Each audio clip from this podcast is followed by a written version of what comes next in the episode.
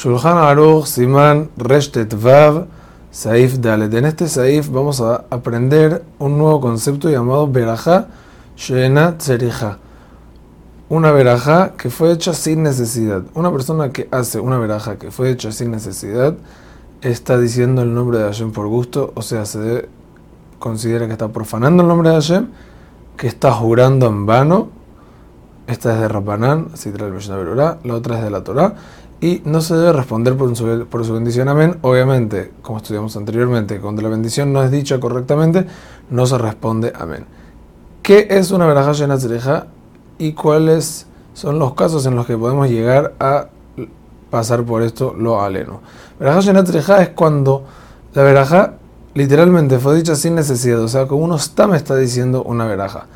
Sea, podríamos interpretarlo que el caso es que están viene y dice Baruch Hashem eh, ya, Shakol le sin tomar, pero no es, como no es tan práctico eso, entonces el Mishnah trae tres circunstancias. El caso número uno, una persona que bendice por un alimento dentro de la ceuda.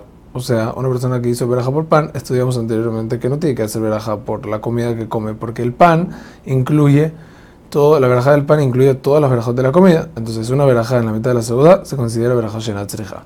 O bendecir por un alimento antes de comer. Por ejemplo, una persona se va a comer un pan con algo y antes de hacer netilá quiere probar de lo que va a comer y, decir verajá.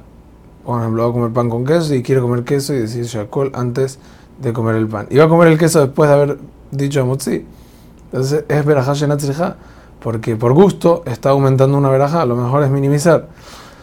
Pero esta alajá no aplica, tenemos, tenemos que saber, en Shabbat. Porque en Shabbat el Magen Abraham trae que como hace falta hacer 100 verajot diarias y las amidot de Shabbat no colaboran porque solamente se dice 7 verajot por amida, está permitido hacer esta, esta cosa de antes de Amotzi comer otras cosas. Por ejemplo, uno puede antes de hacer netila comer una aceituna para Etz, algo para Adamá, algo Shakol y algo mesonot, y después hacer netila y hacer y ganó cuatro verajot extra.